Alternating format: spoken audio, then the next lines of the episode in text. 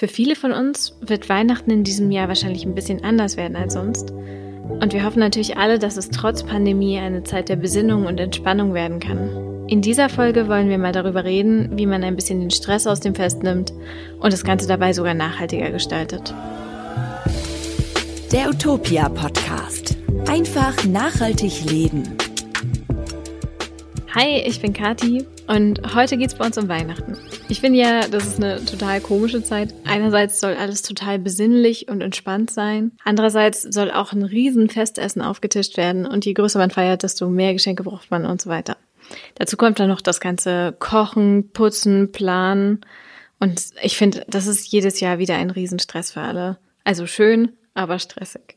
Aber vielleicht wird ja dieses Jahr alles anders. Denn Weihnachten muss ja gar nicht stressig sein. Wie es entspannt und nachhaltig durch die Weihnachtszeit geht, darüber spreche ich heute mit Lino, meinem Kollegen aus der Utopia-Redaktion. Hi Lino. Hallo Kathi. Wie ist das denn bei euch an Weihnachten? Wer kümmert sich denn da um die Vorbereitungen und wie steht's bei dir? Bist du schon voll im Weihnachtsstress? Äh, geht so. Ich bin eigentlich jemand, der mit Geschenken früh anfängt. Das heißt, da schon halb durch, was mich freut.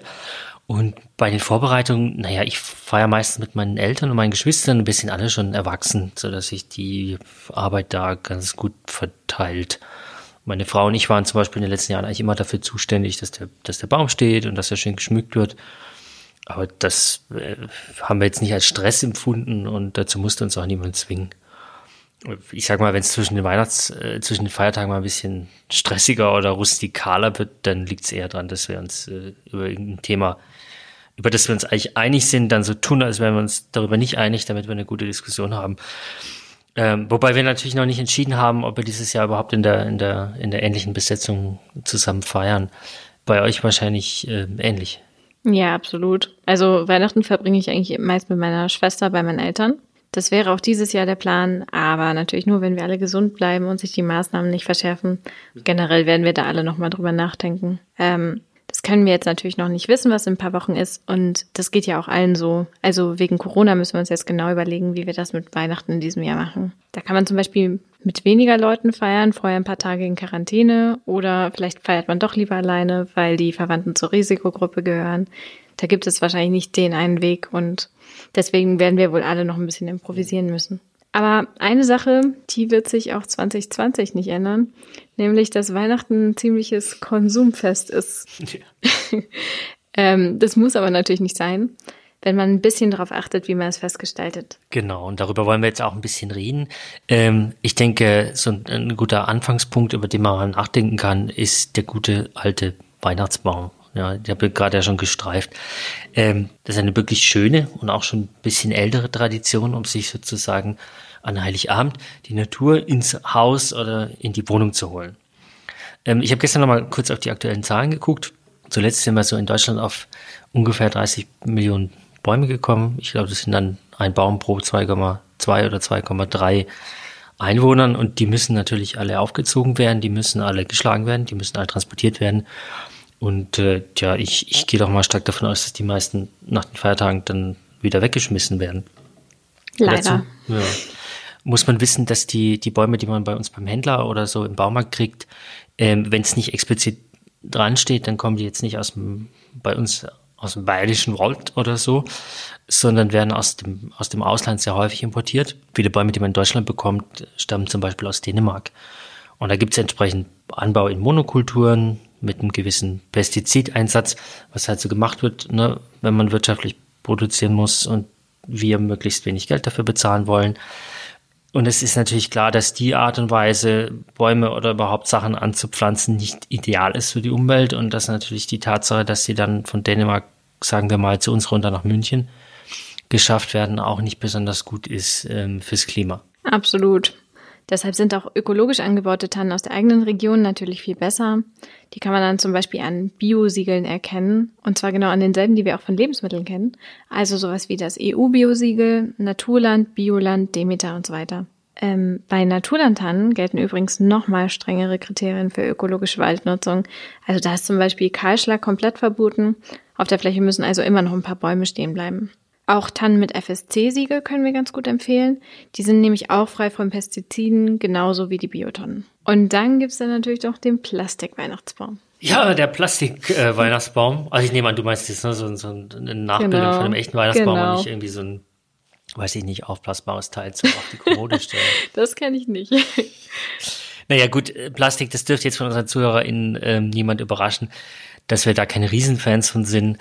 Ähm, klar kann man so einen Baum auch mal zehn Jahre vielleicht immer wieder aufstellen. Hat Dann- meine Oma tatsächlich gemacht. Ja, okay.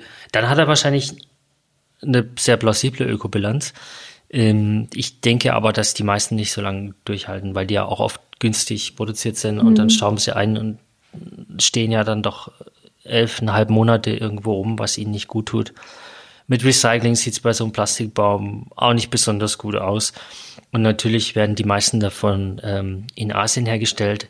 Das heißt nicht nur, dass sie einen relativ langen Transportweg haben, Stichwort CO2, Klima, ähm, sondern auch, dass es in dem Bereich jetzt keine tollen Zertifizierungen gibt, zumindest keine, die wir kennen. Das heißt, wir wissen ehrlich gesagt wenig drüber bis gar nichts, unter welchen Bedingungen da hergestellt wird.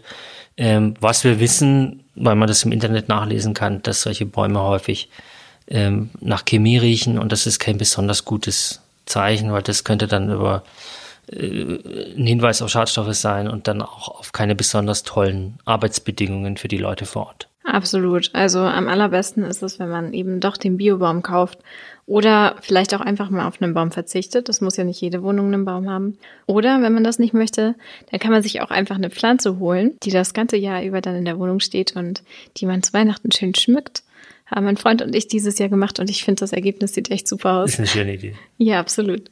Ähm, das nächste Problem sind dann natürlich die Geschenke. Und ich finde, hier kommt es voll aufs Fingerspitzengefühl an. Also da kann man mal vorsichtig bei Freundinnen und Verwandten nachhaken, was die sich so wünschen. Aber ich persönlich bin jetzt kein Fan davon, direkt zu fragen und dann einfach genau das zu kaufen. Denn ich finde, es soll ja auch irgendwo eine Überraschung sein. Aber es ist jetzt natürlich auch total doof, wenn ihr was schenkt und die es dann einfach wegschmeißen oder gar nicht benutzen können. Darum sollte man sich schon vorher informieren. Und ähm, vielleicht auch den Kassenzettel behalten oder zumindest ähm, nicht wegschmeißen, denn vielleicht wollen die Beschenkten das dann ja doch wieder zurückgeben. Allerdings ähm, gibt es auch Berichte, dass Retourware einfach verschrottet wird. Zum Beispiel bei einem Amazon-Lager bei Hamburg war das der Fall. Das hat Greenpeace letztes Jahr aufgedeckt. Also kurz gesagt, man sollte sich schon recht sicher sein, dass die Person auch was mit dem Geschenk anfangen kann, bevor man es schenkt. Absolut. Und du hast völlig zu Recht gesagt, das ist gar nicht so leicht, wie das klingt. Bei dem äh, vorher Anfragen bin ich ein bisschen lockerer, zumindest was so Sachen angeht, die, ich sag mal, 60 Euro aufwärts kosten. Ja, meine Schwester zum Beispiel wünscht sich ein neues Handy. Das wird jetzt schon ein bisschen, ich habe da natürlich ein Fairphone ins Spiel gebracht. weil, wenn man die neu kauft, dann liegen die bei 300 Euro. Also da wird ein bisschen vorgefühlt, sage ich mal vorsichtig. Und ich habe in meiner Familie in den letzten Jahren auch viel rumexperimentiert, auch zu deren Leidwesen, um so ein bisschen von dem schwierigen Feld mit den fertig gekauften materiellen Geschenken wegzukommen. Also das heißt nicht, dass die grundsätzlich alle pfui sind, aber wir wissen ja, dass sie häufig ähm, nicht so gut ankommen, wie sie hätten ankommen können und dann lange rumstehen und so weiter. Also was meiner Erfahrung nach sehr gut funktioniert, sind zum Beispiel Erlebnisgeschenke. Also man schenkt was, was man zusammen machen kann, am besten zusammen oder die Person selber. Kleine Reisen, das muss ja auch nicht super teuer sein. Ich meine jetzt nicht den Shopping-Trip nach New York, sondern gemeinsamer Ausflug in den Kletterpark im Sommer oder ein Konzertgutschein. Leider fallen die Sachen hm, jetzt Corona-mäßig im Moment fast alle flach. Es ist sehr schwierig, da was zu planen. Also, obwohl das eigentlich mein Lieblingspräsent immer war und ist, stehe ich da jetzt auch vor einem Fragezeichen. Aber eventuell gibt es im Moment Online-Events, muss man einfach mal stöbern. Sollte natürlich was sein, was die Person auch wirklich gut findet.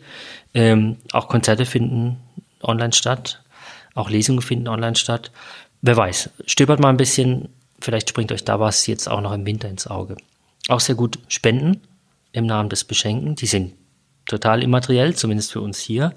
Ähm, da ist mein Erfahrungswert, dass man schaut, dass man einen Spendenzweck aussucht, mit dem sich die Person, wie sagt man, auch gut identifizieren kann. Also wo man weiß, dass sie selber auch das spenden würde, wenn sie ähm, selber spenden würde in dem Fall. Also Klassiker ist so, jemand mag Tiere, also kriegt er eine Spende äh, fürs Tierheim. Ähm, will jetzt nicht sagen, dass man ne, nicht für andere Dinge spenden darf, aber so hat man, schafft man nochmal einen besonderen Bezug zu der Spende und der Person. Auch immer prima, selbst wenn man schon erwachsen ist, sind, äh, ist alles, was selbst gemacht ist und gebastelt ist. Klassiker ist das Fotoalbum. Ähm, bei uns gibt's tatsächlich noch einen Fotokalender, der ist zumindest so halb selbst gemacht jedes Jahr. Das ist also so ein bisschen Best-of ähm, der, der Bilder aus dem vergangenen Jahr, weil man ist ja ein bisschen verstreut und dann findet man das wieder etwas zusammen. Ich mache den dann am Computer und lasse den in der Drogerie ausdrucken, aber der hat dann natürlich noch ein bisschen ähm, einen eigenen Touch. Und noch ein Erfahrungswert, den ich auch empfehlen kann, sind alle Sachen, die sich so essen oder trinken lassen. Ja.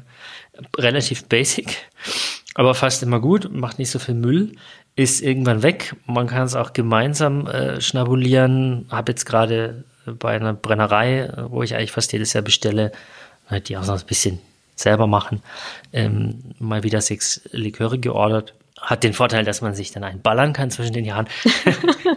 Nein, ähm, man kann das quasi auch schön dann, dann, dann gemeinsam verköstigen. Also Erlebnisgeschenke spenden, selber machen, ähm, selber essen oder gemeinsam essen, sind so meine vier besten Alternativen zum selber gekauften. Ähm, es muss ja halt nicht immer das Badeset vom Douglas sein es sei denn, die Person wünscht sich genau das Badeset vom Douglas. Ja, ähm, witzig, dass du gerade das Badeset ansprichst. Ich habe tatsächlich vor einigen Jahren, war ich mal anscheinend echt ideelos und habe so ein Set verschenkt und äh, habe das vor kurzem wieder entdeckt. Das wurde nicht benutzt. Gut. Also ganz dumme Idee. War auch noch vor meiner Zeit bei Utopia. Dann ist Inzwischen okay. bin ich kreativer.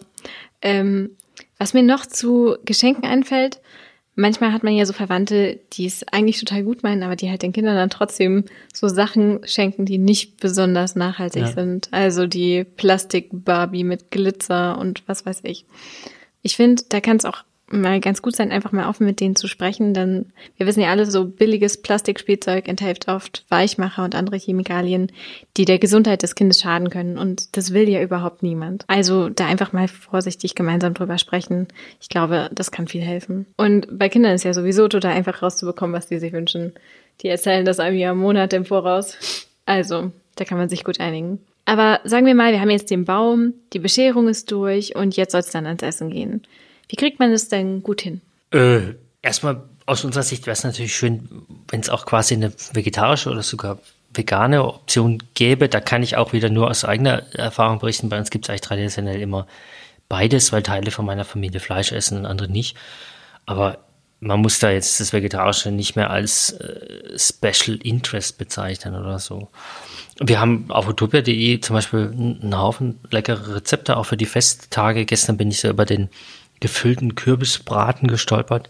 Den würde ich zwar selber nicht hinbekommen, aber sicher der, die eine oder der andere von euch. Also wir machen euch gerne den Link in die Beschreibung.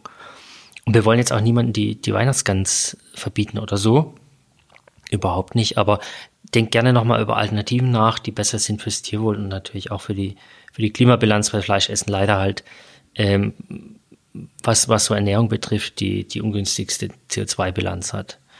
Ähm, natürlich wenn man den Stress ein bisschen runterpegeln will, dann kann einfach jeder was mitbringen.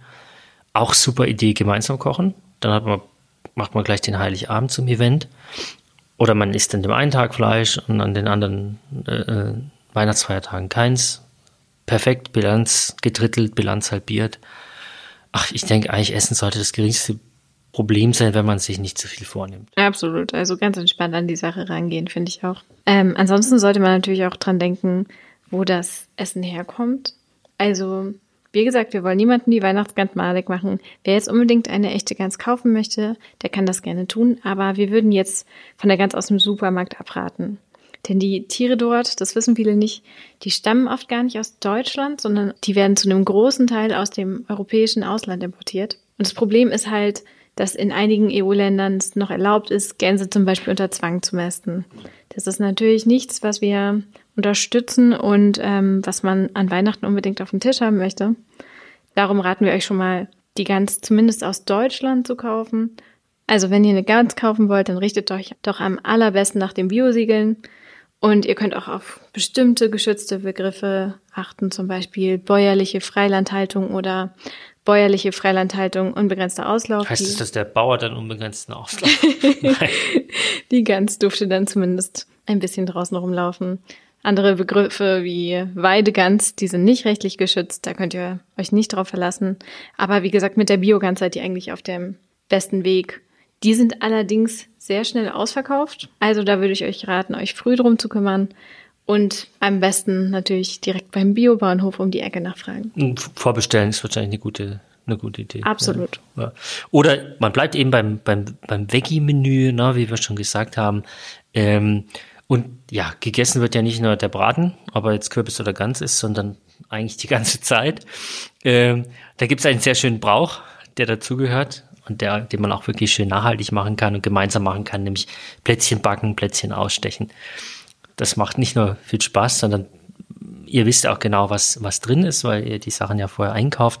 Man kann das super auf Bio setzen, die einzelnen Sachen ähm, Öko kaufen und es ist eigentlich immer auch billiger als die Plätzchen oder die Bio-Plätzchen aus dem Supermarkt. Ich weiß nicht, Kathi, äh, ich habe, glaube ich, kann mich überhaupt nicht erinnern, ob ich jemals fertig, äh, fertige Plätzchen gekauft hätte. Also Lebkuchen und Spekulatius kaufe ich fertig, ja, aber Plätzchen glaube ich noch nie. Nee, habe ich auch nicht gemacht, ehrlich gesagt. Die sind auch immer so teuer. Und wie du schon sagst, Backen ist ja eh ein Riesenhighlight in der Weihnachtszeit. Das macht man lieber selber. Ähm, die Plätzchen, die sind natürlich auch eine tolle Deko für den Tisch oder für die Fensterbank. Und ähm, genau, da braucht man dann auch keinen billigen Weihnachtsschmuck aus dem Internet zu kaufen. Mache ich selber eh nicht, aber ist nicht empfehlenswert. Ähm, wer die Wohnung oder das Haus gerne schmücken möchte, der kann da lieber lokales Handwerk unterstützen zum Beispiel. Also die Weihnachtswerke, die fallen in diesem Jahr ja sowieso flach, aber schaut doch vielleicht mal, ob es trotzdem jemanden bei euch in der Nähe gibt, der oder die sowas selber herstellt. Oder wenn ihr fairen Weihnachtsschmuck möchtet, dann schaut doch, wo ihr den im Internet gut kaufen könnt, zum Beispiel bei Gepa. Könnt ihr mal gucken, was die so haben. Oder, wie gesagt, ihr bastelt gleich selber das ist besinnlich und macht Spaß. Und da gibt es auch zahlreiche Anleitungen auf utopia.de, die ihr ganz einfach nachbasteln könnt. Wo man allerdings wirklich aufpassen sollte, ähm, das ist bei Lichterketten, vor allem Glüh- und Halogenlampen, die schlucken richtig viel Strom. Ich war auch überrascht. Die LEDs, die brauchen nur ein Zehntel so viel. Und ähm, die leben auch noch hundertmal länger. Das hat die Verbraucherzentrale vorgerechnet. Also da lohnt sich der Umstieg schon. Von Kerzen am Baum, da raten wir generell ab. Das ist ein ziemliches Brandrisiko. Also lieber die LED-Lichterkette und ähm, denkt auch daran, die wieder auszustecken, sobald ihr nicht mehr im Raum seid. Für draußen, wer gerne draußen Beleuchtung macht, der sollte sich so eine Zeitschaltuhr anschaffen. Dann ähm, müssen die Lämpchen ja nicht die ganze Nacht durchbrennen. Gibt es denn sonst noch einen Weihnachtstipp, Lino, der dir wichtig ist? Ich glaube, am wichtigsten ist dass wir uns zumindest dieses Jahr alle nicht unnötig stressen. Ähm, wir haben es verdient, uns ein bisschen zu entspannen. Wir hatten ein, wahrscheinlich alle ein sehr anstrengendes Pandemiejahr hinter uns. Es wird sicher noch ein paar Monate so weitergehen. Wir sollten uns nicht verrückt machen. Trefft bitte die Menschen, die ihr treffen dürft, die ihr treffen wollt, die ihr sicher treffen könnt. Und ähm, macht sich ein bisschen besinnlich ist ein schönes, ist ein schönes Wort. Wenn ihr wegen Corona keine Lust auf Weihnachten habt oder einfach nicht zusammen feiern könnt, dann schaut euch ein paar schöne Filme an, lest ein paar schöne Bücher, bestellt bei der Gastro um die Ecke, support your local äh, Restaurant. Was man, man kann auch online zumindest ganz gut gemeinsam Zeit verbringen. Ich äh, mache regelmäßig online Brettspiele zusammen, das funktioniert. Man kann inzwischen sogar virtuell Filme schauen, habe ich jetzt erfahren. Also da gibt's äh, die App Teleparty ehemals Netflix-Party, ähm, wo dann einer einen Film streamt oder eine Serie und die anderen sind sozusagen, ja, digital, virtuell dabei. Also horcht ein bisschen in euch rein, sprecht mit den anderen, findet raus, was sich für euch richtig anfühlt, dann seid ihr schon auf der guten Seite. Absolut, finde ich einen tollen Tipp. Auch nicht nur jetzt während Corona. Und generell, wenn wir dann wirklich in den anderen Jahren unsere Verwandten an Weihnachten gesehen haben, dann war ja die Hälfte oft so gestresst, dass gar keine besinnliche Stimmung aufkommen konnte. Darum nochmal, geht gerne entspannt an die Sache ran, kauft weniger, versucht nicht zu viel zu kochen und lieber zusammen zu kochen. Backplätzchen, bisschen Deko, basteln, das entspannt alles wirklich sehr. Das waren auch schon unsere Tipps, oder Lino? Im Wesentlichen. genau. Ähm, wir würden uns natürlich freuen, wenn ihr uns eine besinnliche 5-Sterne-Bewertung. 5 Weihnachtssterne-Bewertung. 5 Weihnachtssterne-Bewertung in der Apple Podcast-App da lassen würdet. Und ähm, wenn ihr diesen Podcast abonniert, dann verpasst ihr auch keine Folge mehr. Wir wünschen euch frohe Weihnachtsvorbereitungen und bis zum nächsten Mal. Bleibt gesund, bis bald.